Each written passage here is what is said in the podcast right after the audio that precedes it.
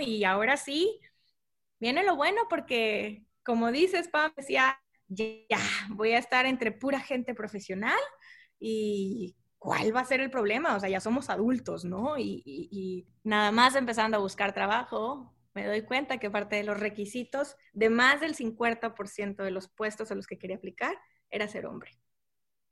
Y literal lo ponían como requisito ser hombre, sexo masculino. Yo, ¿por qué? O sea, ¿qué tiene de especial este puesto? Era un residente de obra. ¿Qué tienes que hacer? Estar al pendiente de la obra. Yo puedo hacer eso.